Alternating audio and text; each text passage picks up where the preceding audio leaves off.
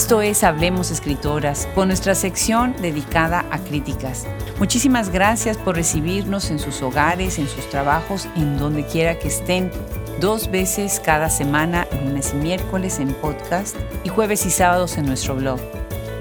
Muchísimas gracias también por seguirnos en las redes, por visitar nuestra enciclopedia con más de 250 episodios y más de mil nombres de escritoras y de obras que recomendarles. Gracias también por visitar nuestra tienda Shop Escritoras, la primera tienda en línea en los Estados Unidos, donde tenemos maravillosos títulos de excelentes, más de 30 editoriales, excelentes títulos, para que ustedes puedan ver lo que está sucediendo en la literatura contemporánea y de todos los tiempos en español. El día de hoy le damos la bienvenida a una magnífica crítica, Tamara Figueroa Díaz, que nos está escuchando desde París y a quien le agradecemos mucho se sume a Hablemos Escritoras el día de hoy. Los saluda desde este micrófono Adriana Pacheco.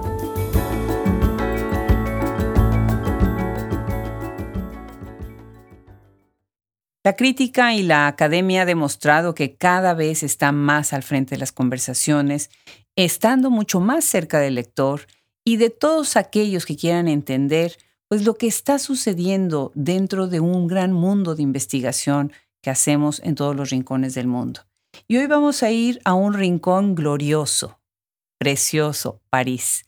Qué maravilla, vamos a llegar hasta allá con una voz que además se me hizo de lo más interesante con toda su investigación.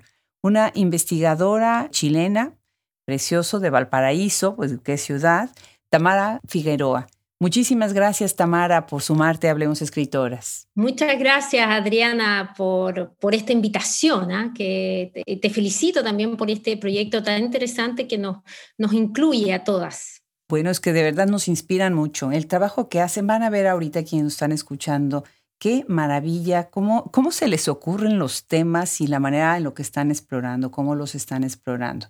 ¿Ya tienes mucho tiempo viviendo tú en Francia, Tamara? Sí, Adriana, la verdad es que yo llegué a Francia en 2006, hace ya 15 años, para hacer un máster y bueno, luego mi doctorado. Y la verdad es que fue todo bastante azaroso, porque al mismo tiempo que había postulado a una universidad francesa con un proyecto de investigación, me avisan que llegaba una pequeña delegación de académicos de la misma universidad de Valparaíso en mayo del 2006 para realizar un acuerdo entre universidades. Claro, entonces en ese momento voy a la reunión, me acerco a la única mujer que era profesora de literatura de la delegación, Pascal Orejonchier, le cuento raudamente mi proyecto sobre escritores chilenos exiliados en Francia, me pasa una hoja en blanco y me dice, escríbalo aquí, en francés lógico, porque ella no hablaba nada de español. Y al final de nuestra presentación me dice, ella me lo entrega. Bueno, Adriana, te puedes imaginar el estrés de esos 45 minutos escribiendo, porque sabía que podía ser una gran posibilidad o ser un completo desastre. Y bueno, ahí parte todo y, pude ver el interés de los franceses y la sensibilidad que generaba en ellos nuestra violenta historia chilena del periodo dictatorial. ¡Wow!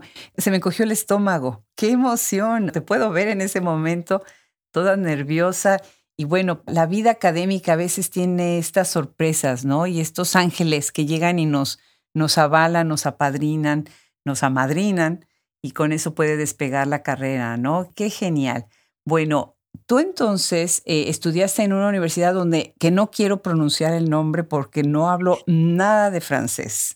¿Tú puedes decirnos en dónde estudiaste? Sí, Université Blaise Pascal. Ah, Ahí pues. estudié en Clermont-Ferrand, que está un poco en el, en el centro de, de, Francia, y es ahí donde llego y, y es ahí donde también eh, empiezo con este estudio que era un proyecto inicial interesante que, y también a la vez bastante impactante el meterme un poco en esta realidad que habían vivido tantos escritores y escritoras exiliadas en Francia, como oh, por ejemplo Patricia Jerez, que fue una que también la, estudié en, ese, en esa investigación inicial, quien llega a París escapando de la dictadura, donde ella misma expresa en sus escritos que esta ciudad que le había imaginado tan idílica, ¿no? París, se transformó finalmente para ella en una cuestión detestable, porque no había escogido ni salir del país ni venir a París. Todo era circunstancial, rápido, violento, salvaje, y eso plasma su literatura Por eso, Adriana, por ejemplo, si, leo un pequeño, ¿ah? un pequeño extracto de, de su libro En Roque, ella dice sobre París. He querido devolverte una armadura y una lanza para otra vez partir. Mm. He querido rozar lo incompartible en un siglo de pasillos y escaleras. He querido otra vez tu cintura y el cuchillo y toda la espuma sobre la mañana. Entonces, bueno, París era eso y mucho más para quienes llegaron de manera tan violenta. Entonces me interesaba en cierta forma descifrar la mirada de escritores chilenos y escritoras chilenas que habían sido forzados a dejar su tierra natal y que finalmente habían transformado eh, su escritura en un espacio de resistencia y desde el exilio en Francia reconstruyendo y comprendiendo su nueva realidad. Claro. Qué historia la nuestra de los países latinoamericanos, ¿verdad? Teniendo que huir, y bueno, Chile ni se diga. Nosotros en Hablamos Escritoras tenemos un cariño muy especial a Chile. Ha sido, bueno, todos los países. La verdad es que todos los países son una maravilla. Pero en Chile lo que ha sucedido es que muchas voces chilenas se han unido a nuestro proyecto. Entonces hemos escuchado desde muchas voces los muchos chiles, ¿no? De las muchas maneras de que se sobrellevó, por ejemplo, el salir en el exilio, ¿no? Qué interesante. Y hablando de Chile, cuéntanos, eh, ¿ustedes tienen ahí en París algún tipo de comunidad de chilenos en la diáspora? ¿Hay algún tipo de organizaciones? Y no nada más de chilenos, ¿no? Les pasará como a nosotros en Estados Unidos que como ya venimos de muchos países, tenemos el gusto de convivir pues con otras nacionalidades, ¿no? Sí, bueno, efectivamente, Adriana, como tú dices, sí, pertenezco a una comunidad literaria en Francia y también más generalmente también cultural, ¿ah? con distintas eh, expresiones artísticas y donde se comparte mucho con latinoamericanos. Hay pocos chilenos de los cuales eh, forman parte, la mayoría se encuentran en distintas partes de Francia, pero aquí la verdad es que lo que ha sido interesante también eh, tiene que ver con el hecho de eso, de otros que se dedican también a la literatura, es el poder encontrar en común o que converge también más que el nacionalismo de qué país somos, sino que ese sentido latinoamericano, que finalmente nos une cuando nos encontramos fuera de nuestra tierra, ¿no? de nuestro país de origen. Entonces es bastante interesante lo que se produce también en Francia en cuanto a eso, en ese sentido latinoamericano. Y que, bueno, como lo decías hace unos minutos atrás, efectivamente viene marcado por esa historia eh, violenta. De hecho, si te cuento un poco, eh, la primera, yo generalmente hago un ejercicio con mis estudiantes en la universidad de lo primero que pregunto es, ¿qué conocen de Chile? El, el primer día de clase, ¿no? Y la primera palabra que surge es Pinochet. Entonces, es como si para los franceses, los estudiantes franceses y francesas, la dictadura nos hubiera definido y nos siguiera definiendo como país. Qué terrible, qué terrible. Sí, eso se queda impregnado en la memoria y después además distorsionado, ¿no? Porque los años también distorsionan pues, los hechos y los personajes. De verdad que es terrible, ¿no? Por otro lado, tú vienes de un campo muy interesante porque desde la sociología, y ahorita pienso en la pregunta que les haces a tus estudiantes, me parece increíble, seguramente alguien que venga netamente de literatura diría que han leído de la literatura chilena, pero tú te estás yendo precisamente a lo sociológico, ¿no? Interesante esa intersección que tienes tú entre sociología y literatura. ¿Cómo es que llegas a este punto? Y cuéntanos un poquito sobre esta idea tan interesante que tienes del estructuralismo genético. claro. Bueno, efectivamente, ¿no? Cuando uno decide o toma como opción también el estudiar lo que son el exilio, la diáspora de escritores, lógicamente hay un enfoque también sociológico y eso es lo que a mí me interesaba abordar. Es decir, efectivamente tenía que ver con el plantearse el estudio de la literatura a partir de esta idea de la sociología de la literatura que centra su atención en el texto y en la significación del mismo, entendiendo una obra a partir de la consideración de fenómenos sociales y de la correlación de estructuras mentales dinámicas en medio de las cuales el, texto se originó. Por eso es que, por ejemplo, como método de estudio, la obra de Bolaño entonces, a partir de ahí, desde, desde ese enfoque del estructuralismo genético de Lucian Goldman, se empieza, y empiezo yo también a establecer y a estudiar en la obra de Roberto Bolaño una creación cultural que se debe considerar simultáneamente la sociología y la historia, no de manera diferenciada, sino que en conjunto. Es decir, en el fondo estudiar los hechos o acontecimientos humanos que presenta la obra, identificando que estos mismos proyectan en sí una realidad concreta. Por eso considero que efectivamente el estructuralismo genético, en el caso de una obra literaria, es también una manera de interpretar una visión de mundo del autor o de la autora, no una visión aislada, lo que lógicamente eh, genera en el texto una construcción colectiva transmitiendo una conciencia social. Por eso para Goldman la creación cultural pretende una estructura coherente y significativa, es un todo. Entonces desde allí, desde ese enfoque, lógicamente en el caso de la obra de Bolaño, que es la que yo estudio, también existe esa mirada social en su creación porque hay un confrontamiento ¿ah? con todas esas estructuras literarias impuestas socialmente, cánones escriturales rígidos y hegemónicos, a los que a menudo aluden sus textos como una manera de denunciar a una élite literaria latinoamericana de la que el autor trata de desenmarcarse. De ahí este acto consciente en su escritura de plasmar una hibridez genérica que yo leo como una acción digresiva, que rompe el discurso y que transgrede la regla. Por eso la rancia genérica eh, es un viaje en este autor, en Bolaño, por liberarse de toda suerte de atadura y de reglas impuestas socialmente. De hecho, al principio de su quehacer literario, Bolaño, en su primer manifiesto, ¿no? establece el dejarlo todo. De hecho, si leo unas pequeñas líneas de, de este manifiesto, él decía, cortinas de agua, cemento o lata, separan una maquinaria cultural a la que lo mismo le da servir de conciencia o culo de la clase dominante, de un acontecer cultural vivo, fregado, en constante muerto nacimiento, ignorante de gran parte de la historia y las bellas artes. Entonces, este manifiesto al inicio de su carrera expresa precisamente su visión de mundo y una transgresión que fue definiendo también su carácter extraterritorial en su escritura. Qué maravilla. Me emociona escucharte, porque además del entusiasmo, bueno, trabajar la obra de Bolaño, pues es toda una tarea, ¿no? Una obra titánica. ¿Y cómo sientes tú que los estudiantes, tus estudiantes, asimilan esto y cómo leen ellos a Bolaño desde su perspectiva europea, ¿no? Bueno, aunque has de tener seguramente estudiantes de otros lados, ¿no? Pero estando enseñando a Bolaño desde el centro, literal, el centro de Europa, de la Europa del oeste, se me hace que es algo muy relevante, ¿no? Exactamente, Adriana. Bueno, sí, dar clases en París es también algo maravilloso en cuanto a la diversidad del origen de los estudiantes. ¿ah? Hablo de un origen étnico, hablo de, de, un origen también socioeconómico, en fin.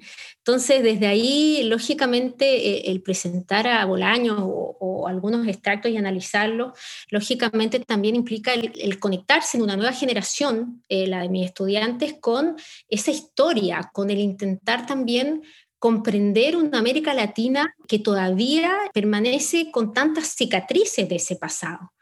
Entonces, desde ahí, desde esas estructuras mentales también muy conservadoras, muy patriarcales, muy rígidas, de las cuales Bolaño también se oponía, ¿no? Desde su más temprana juventud, eh, en su poesía, eh, y en su narrativa. Entonces, efectivamente, eh, es una, mm, yo, yo lo veo que ellos, de alguna manera, mis estudiantes, lógico, no es la misma manera de que lo puede interpretar un estudiante francés o un estudiante latinoamericano que podamos tener aquí en la clase. Y es ahí donde se genera ese debate, esa, esa confrontación también de mundo que no es lo mismo, eh, que no tienen la misma historia y que eso hace también tan interesante el análisis de las obras aquí en una universidad parisina, donde, donde efectivamente todo se converge, las ideas, las identidades, y Bolaño es eso, entonces es también su, su escritura, su concepto de extraterritorialidad también viene de allí, del traspasar y de crear nuevas formas del lenguaje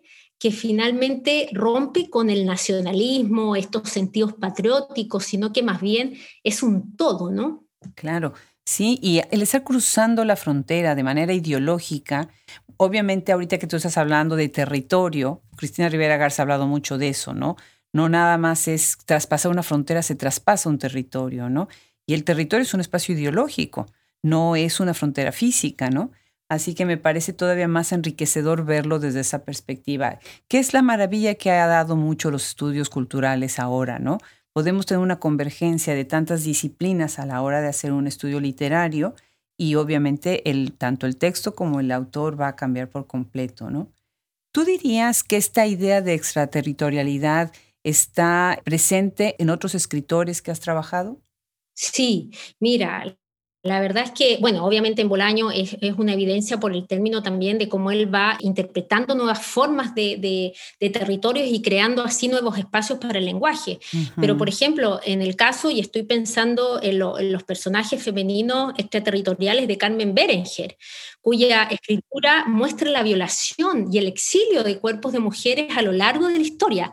Y desde ese estar fuera del territorio, desde la periferia, se crea un lenguaje también de resistencia extraterritorial, una reivindicación y rechazo al discurso oficial. Entonces hay así una resignificación del sentimiento patrio que tanto se buscaba arraigar en la dictadura y a lo cual alude también Carmen Berenger. Entonces vemos en esta escritora un replanteamiento de la identidad, de esa identidad uniforme, de esa identidad heterosexuada también que se imponía en dictadura. Y hay una mirada acá desde un territorio, desde afuera, desde lo plural, desde lo latinoamericano, más que de ese chilenismo, de esa idea de un localismo forzado. Entonces, esta escritora efectivamente hay un sacar la voz a partir de cuerpos femeninos agredidos y silenciados contra el poder reinante bajo la dictadura. Entonces, eh, efectivamente, hay muchos elementos que convergen en esta escritora y que se puede también hablar en términos también de ese desarraigo identitario y que hacía mención Georges Steiner, que es precisamente quien habla de esta extraterritorialidad, de, este carácter extraterritorial de las obras y de los autores que van como una suerte de mm, dejando atrás, como sacándose identidades, sacándose estereotipos para crear una nueva obra, una nueva escritura y una nueva visión de mundo también. Claro, claro, magnífico. Y otra obra, el trabajo también no nada más como escritor, sino también como pensador, que tú trabajas y que abordas, es Pedro Lemebel. Y acá tengo ahorita en mis manos tu libro, que me encanta porque, bueno, nosotros ahora en Shop Escritoras estamos vendiendo todos estos libros en Estados Unidos que se quedaban en Europa, ¿no? Por ejemplo, este que me llega de Editoriales Gales, me encantó desde que lo vi y dije, el tema es fundamental. En la Academia Americana estudiamos muchísimo a Pedro Lemebel pero tu lectura es una lectura muy diferente. Y me gustaría que platicaras un poquito cómo llegas a él y cómo ahorita estas ideas que has estado ya exponiendo acerca de, bueno, todas estas identidades, sobre todo la cuestión de identidad, ¿no? Que tanto se ve en la exploración del MBL. Cuéntanos sobre esta investigación tuya también. Claro, bueno, Adriana, muchas gracias por tu comentario. Sí, la verdad es que efectivamente eh, las, chicas de la editorial Egales, Connie, Gel y Mille, que la verdad es que hacen un trabajo maravilloso y necesario también desde el inicio de la editorial que tienen ellas, y bueno, desde ahí surge ¿no? esta propuesta que yo hago por estudiar la resistencia loca barroca y que también es una manera de que el estudio del MBL, tú me hablas de Estados Unidos, pero por ejemplo aquí en Europa, incluso aquí en Francia, no es un estudio que se realice de manera continua. De hecho, solamente este año se vuelve a editar una de las obras en España del MBL. Entonces era muy difícil el acceso también a su obra. Entonces, desde esa necesidad me parecía interesante también el plantearse el estudio de, Loco Afán, Crónicas de Sidario, del MBL, y que en mi libro lo que hago en el fondo es basarme en el estudio de esos procesos de reconstrucción de la memoria. Y es una investigación que surge, eh, lógico, de mi interés por, por estudiar a este autor y la transformación, cómo va transformando la escritura en un espacio de transgresión, de deconstrucción del lenguaje, en medio de un contexto político-social dictatorial en Chile, al que alude esta obra del MBL. Aquí la escritura se transforma en una poética que permite todo tipo de desborde, tanto lo lingüístico como lo sexual. Entonces, mi trabajo sobre esta obra, en este libro se divide en dos partes. La primera voy analizando la deconstrucción de géneros y la vida caótica de los personajes periféricos del MBL, y en la segunda la causa homosexual, la erupción del SIDA en Chile en los años 80 y también la lucha en plena dictadura. Entonces, cada una de las partes busca estudiar elementos claves que permiten adentrarnos en la perspectiva del autor, quien va a trasvestir los espacios públicos con sus plumas, sus lentejuelas, sus colores, en un Chile sonámbulo, gris, fantasmagórico, subyugado a la represión. Entonces, existe en este estudio que yo hago del MBL una mirada a la acción performática irreverente, como acto de resistencia y que se transforma en un elemento diacrónico en Locafán. Es decir, el cuerpo, transformar el cuerpo en una barricada frente a la opresión. Mm, Por ejemplo, Adriana, hay un personaje que, que yo cito en esta obra y que es un personaje que es una travesti y la autodenominada Madonna, ¿ah? eh, que por su fanatismo a la cantante estadounidense, ¿no? Y ella viene del sur de Chile y llega a la capital en busca de una mejor vida y poder transformarse en una conocida cantante, pero finalmente termina como travesti en la capital en plena dictadura. Lo particular de este personaje es, es su determinación y su rebeldía frente al poder imperante. Por ejemplo, leo dos líneas que dice, Lemebel escribe, nunca le tuvo miedo a los pacos, se les paraba bien altanera la loca, les gritaba que era una artista y no una asesina como ellos. Entonces le daban duro, la apaleaban hasta dejarla tirada en la vereda. Y la loca no se callaba, seguía gritándoles hasta que desaparecía el furgón. Es decir, una ciudad cercada, militarizada, que empieza a llenarse del taconeo de las locas, que viene a romper con esa identidad uniformada y heterosexuada impuesta en la dictadura, en donde el cuerpo es un punto de tensión que replantea un cuestionamiento de lo binario, de lo masculino y lo femenino, al igual que la lucha contra cualquier forma de imposición social, política y cultural. ¿ah? Hay una disidencia colectiva que se observa a través de la escritura del MBL, es decir, la ciudad vasta, caótica, o esos no lugares por donde circulan individuos errantes y que se transforma finalmente en un espacio con significado de resistencia grupal a través de la subversión callejera. Ese proceso en su escritura me resulta muy interesante y es lo que se basa principalmente mi estudio de esta obra. Me parece genial y ahorita me hiciste recordar a un maestro fabuloso que tuve en el doctorado, Héctor Domínguez Rubalcaba, y la clase que tuvimos con él, que fue cuando nosotros nos adentramos en la obra del MBL y era, era una delicia verlo dar cátedra, porque verdaderamente este personaje es fascinante, ¿no? El escritor y todo, su perspectiva tan retadora, ¿no? Con las palabras, con los personajes, con las ideas. Bueno, pues yo los invito, quienes están escuchando ahorita, lean este libro, La resistencia de la loca barroca de Pedro Lemebel, Anomia y militancia corpórea en América Latina. Genial, de verdad genial. Te felicito por, por este libro y por este trabajo. Por otro lado, estoy pensando, ¿de qué manera ustedes, con estas escrituras y lecturas tan fascinantes desde el punto de vista crítico, cómo sienten que están influyendo a, partir de su obra en cambiar paradigmas, en abrir ciertos campos, ciertas conversaciones, invitar a, a, que se hable un poco más y que se entienda desde otra manera todo lo que es el movimiento LGBTQ. ¿Qué te parece? Mira, muy interesante tu pregunta, porque creo que concebir la, escritura o releer la escritura desde la diferencia, sin duda permite visibilizar la diversidad sexual que nuestras sociedades latinoamericanas conservadoras han llevado a extirpar y olvidar. Entonces, estudiar la obra de, autores como, por ejemplo, Lemebel, sin duda es, intentar descifrar esa pluma de este autor que rompe el escenario literario, poniendo como protagonista personajes que representan precisamente a las minorías sexuales. Y en ese sentido, aclarar, tal como en una entrevista lo planteó el propio Leme Vela, que cuando se habla de minorías no es desde un sentido de suma matemática, en términos de cantidad, sino que se habla en relación al poder de una multitud de personas frente a un hombre armado por eso la importancia del trabajo reivindicativo del MBL eh, para visibilizar la comunidad LGBTIQ y también su lucha ¿no? contra un sistema patriarcal que no solamente era opresor de las minorías sexuales, sino también de las mujeres y de las comunidades indígenas en Chile. Fueron varias sus batallas, la verdad, las del MBL. Eh, por, los, por los excluidos, por las excluidas socialmente. Y su escritura es un fiel testimonio de ellas. Sí, definitivamente. O sea, el activismo, eh, piensa uno que, bueno, son ciertas luchas, pero normalmente lo que está pasando es que están luchando en varios francos y se están uniendo también entre ellos en hacer esta, estas protestas, ¿no? Y ahorita tomas un tema que es muy importante en la literatura, yo siento que de todos los tiempos, el tema de la memoria.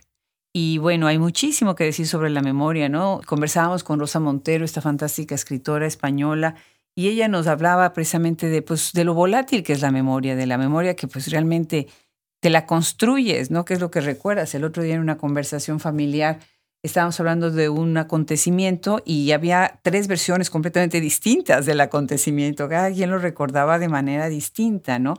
Y ese, bueno, pues es uno de tus temas también. De hecho, tienes un libro, Escritura, Migración e Identidad, los viajes de la memoria. ¿Cómo es posible también esta migración? ¿Cómo impacta la memoria, no? Porque además tenemos una parte de una memoria cancelada que no queremos recordar y la memoria de la parte que nos va a hacer validarnos en nuestra nueva identidad dentro de pues, ese nuevo espacio que te acoge cuando eres migrante, ¿no? Platícanos un poco acerca de tus ideas sobre la memoria. Claro, mira, en este libro, Escritura, Migración e Identidad, los viajes de la memoria que tú aludes, es un libro colectivo en el cual participamos varios académicos de diferentes universidades y de diferentes países y efectivamente lo interesante eh, en este tema que tú planteas, que tiene que ver con el considerar también la, inexistencia de una memoria fija, ¿no? sino que más bien hay una memoria que se transmuta, que va cambiando con el tiempo, al igual que la identidad. Entonces, en este libro colectivo, en el cual en el fondo es un análisis de diferentes autores, ¿ah? autores españoles, españolas y también latinoamericanos, se va eh, de alguna manera estudiando esas, esas escrituras a partir del destierro y cómo van reconstruyéndose la memoria individual y colectiva. Entonces, es un redescubrir del yo, el, desde la alteridad, desde el reconocimiento desde ese otro. A partir de ese otro, yo me reconstruyo como el yo. Entonces se construye entonces una voz a partir de la bifurcación entre el territorio que se dejó, que el exiliado dejó y que tuvo que dejar, y el nuevo espacio, y, eh, creando así un lugar desconocido desde donde se empieza a recordar que no es ni la tierra natal, ni tampoco la tierra de acogida, sino que es una cosa neutra y que efectivamente desde allí muchas veces la memoria del exiliado es como una suerte de vivir ingrávido como un astronauta, como dice Magda Sepúlveda en este libro, ¿no? Eh, porque han sido, claro, porque han sido raptados de su historia, arrancados de su historia y solo esperan volver a ella. Entonces la memoria en estos casos es sin duda un acto de sobrevivencia contra el olvido y una memoria que va mutando también en los escritores exiliados a medida que va pasando el tiempo. Es más, eh, dentro de esa memoria lo que también es interesante, Adriana, que muchas veces se había quedado en ese imaginario del escritor, y en eso pienso Luis Misona, o un escritor exiliado aquí en, en Francia, en París, se había quedado esa imagen de ese Chile, ¿no? De un Chile del cual se añora, pero cuando muchos exiliados después se le permite retornar al país, ya no es, es irreconocible esta tierra, ¿no? Es completamente reconocible, ya no se pertenece allá tampoco. Entonces hay un tema de la pertenencia donde ya no soy de aquí ni de allá, ¿no? Pero al mismo tiempo soy parte del todo. Entonces, muy interesante lo que ocurre y sin duda, eh, la memoria es un acto que va cambiando y que va transmutando siempre, de manera continua, ¿no? Claro, definitivamente. Por otro lado, la memoria, algo que sucede es que nos traiciona, ¿no? Pero nos traiciona por nuestra propia voluntad muchas veces. Siento que hay también mucha teoría acerca de lo que es la memoria y a veces es muy difícil para el lector decir, bueno, a ver, yo quisiera una lista de libros sobre la memoria, ¿no? No es así de fácil, sino a veces está permeada en la obra y no es que esta obra esté dedicada a la memoria. Puede haber un estudio crítico y bueno, definitivamente hay estudios críticos, pero si se fijan cuando están leyendo literatura, sobre todo en ficción, y toda esta literatura de la frontera, de la migración, de la diáspora, del exilio, está ahí, la memoria siempre va a ser un sostén importante, ¿no? Déjame regresar al tema de las grandes plumas chilenas que tenemos el gusto de tener en Hablemos Escritoras. Mencionar algunos nombres, por ejemplo, tenemos a una crítica magnífica, Lorena Amaro, otra también muy buena escritora y crítica, Lina Meruane. Tenemos una historiadora fantástica, Patricia Cerda, Claudia Pablaza, que además tiene una editorial, además de ser escritora, tiene una editorial, los, libros de la mujer rota. Arelis Uribe, una escritora fantástica. Por otro lado, siento que todas ellas coinciden en algo muy interesante. Siempre hablan de, pues de que la literatura chilena siempre ha tenido brillantes plumas de mujeres. Y hablaba Amaro de algo que me parece muy interesante, cómo la crítica ha leído esas plumas, ¿no? Y el trabajo y la, transformación de la crítica. ¿Qué opinas tú o cuál opinas tú que debe de ser el papel de la crítica hoy? Bueno, primero que todo, claro, has mencionado realmente a, grandes escritoras también y grande esa historia también de la cual tú mencionas de literatura chilena escrita por mujeres y que efectivamente han tenido que abrirse camino e irrumpir espacio en una sociedad chilena que poco a poco va transmutando y rompiendo el silencio, pero que durante un largo periodo el miedo se fue transformando incluso en un rasgo identitario del país. Por eso que es magnífico y admirable el trabajo de muchas escritoras chilenas. ¿ah?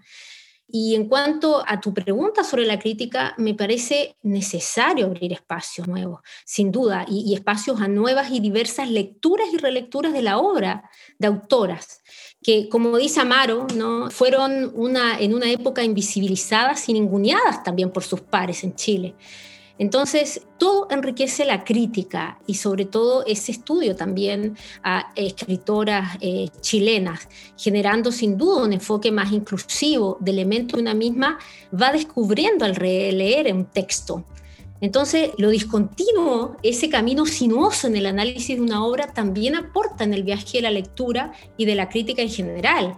Pienso aquí, por ejemplo, en Bernardita Llanos, que sin duda eh, hay también un enfoque también que se le ha dado a estos cambios y una alusión también a los cambios que está viviendo Chile, el Chile de hoy, el Chile del post-estallido, y que tiene que también que ver con una escritura y un feminismo que está también luchando contra esas estructuras y a ese sistema patriarcal en la literatura, pero en la cultura en general. Entonces es muy interesante también eh, los estudios críticos que hace, eh, como te dije, Bernardita Llano, en cuanto a esto, Magda Sepúlveda, que la cité hace muy poco, que tienen que ver precisamente con esos espacios que se están llenando de a poco y que nuevas generaciones también ¿ah? eh, se incluyen en estos cambios que está ocurriendo Chile de replantearse desde la raíz sus estructuras más enraizadas, ¿no? más arraigadas de la historia. Claro. Hace no mucho vi un comentario en las redes sociales acerca de un crítico, hombre, en Chile que dijo algo acerca de que no había críticas mujeres, o que no había muchas, o que no había suficientes, o que no eran suficientemente sólidas. No recuerdo bien, no lo puedo puntualizar bien, pero vi la reacción y además, bueno, me pareció un comentario completamente fuera de lugar porque por un lado están las críticas que están dentro de Chile, haciendo crítica desde dentro de Chile, y por otro lado están también las críticas que están haciendo eh, trabajo desde fuera, ¿no? Desde la diáspora. Y bueno, pues eso es fundamental reconocerlo. La cuestión es que a lo mejor no las leen, no las buscan, no están al tanto de su investigación, de qué están haciendo. Y bueno, obviamente, pues lo que no se lee no se conoce, ¿no? Así que es, es fundamental recordar eso. Me gustaría regresar a un punto también desde el análisis textual. Sí, la idea del uso del yo, de la primera persona en la literatura, que creo que es algo que viene muy relacionado con lo que tú has estudiado, porque además estás hablando también de identidad y de memoria, en donde el yo, la narración en yo va a ser muy importante. Siento que hay como un auge en escribir en esa, en esa primera persona tan rotunda, ¿no?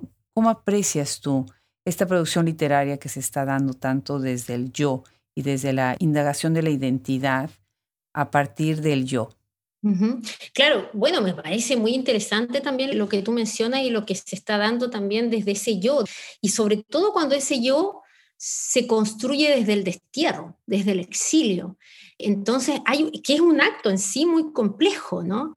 Entonces, efectivamente, hace poco da esta alusión, esta imagen de vivir como un astronauta, y es precisamente esa, esa imposibilidad de sentirse en tierra firme, sin saber quién soy, porque el desarraigo que produce exilio genera eh, precisamente una problemática identitaria ineludible, a partir del cual ya no me identifico ni con mi tierra natal y ni tampoco con mi tierra de acogida. Entonces no soy de aquí ni de allá.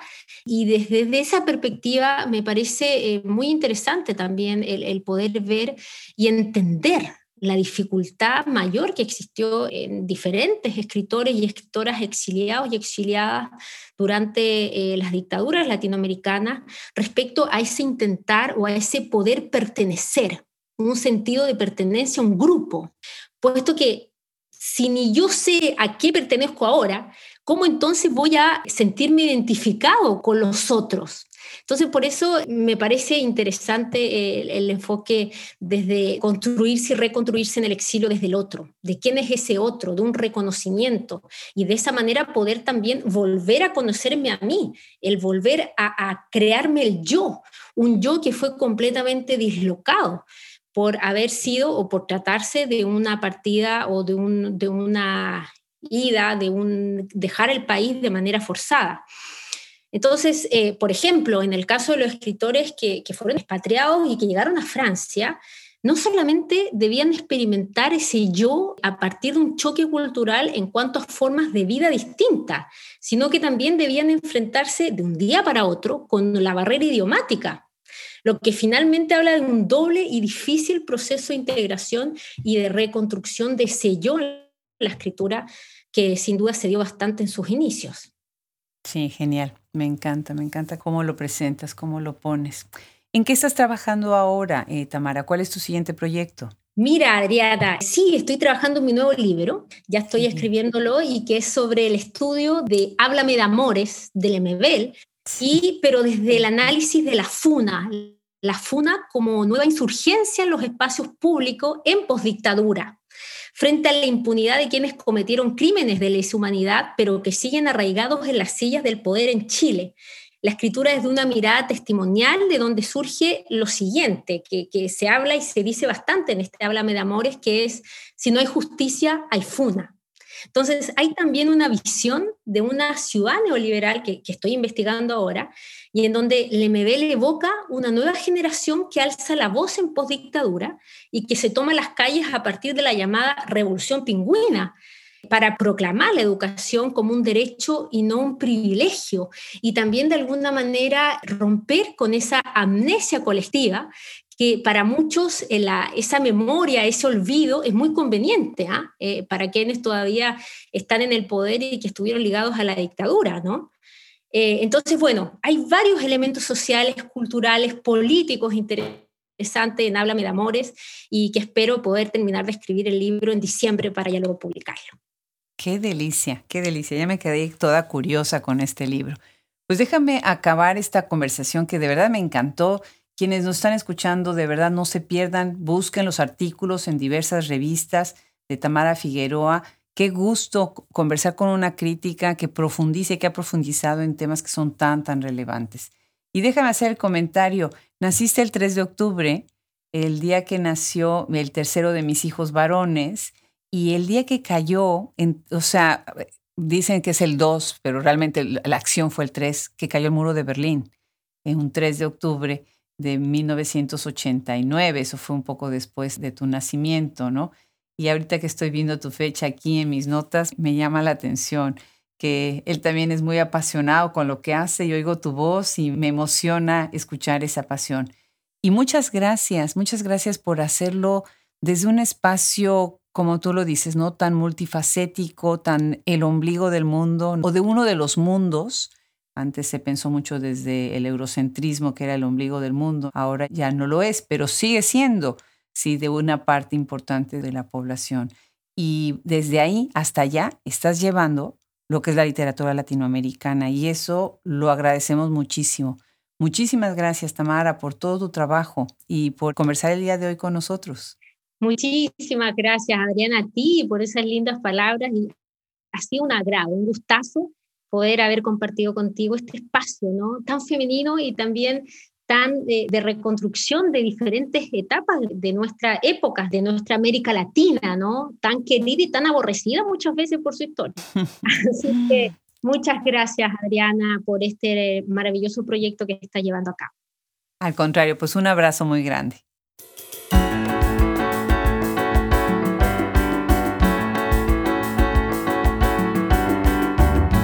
Nuestra sección dedicada a críticas nos regresa a toda esa mirada con un trabajo tan rígido, tan disciplinario, tan profundo que se hace en tantos puntos del mundo. Qué delicia haber conversado el día de hoy con una gran especialista sobre temas que son tan fundamentales. Muchísimas gracias Tamara Figueroa por haberte sumado el día de hoy a este proyecto. Les quiero agradecer también a todos nuestros colaboradores, Wilfredo Burgos Matos, Liliana Valenzuela, Alejandra Márquez, Fran Juliana Zambrano, Verónica Ríos, Gaele Calvez. Muchísimas gracias también a quienes están atrás de este micrófono haciendo edición de audio como Cristian Josefi, haciendo todo lo que es la ingeniería, Fernando Macías Jiménez y nuestro excelente trabajo en social media con Andrea Macías Jiménez. No olviden visitar nuestra tienda Shop Escritoras en donde está el libro de Tamara Figueroa y muchos más. Es una gran selección con más de 300 títulos y más de 30 editoriales. Se despide de ustedes, contenta de haberlos tenido, Adriana Pacheco.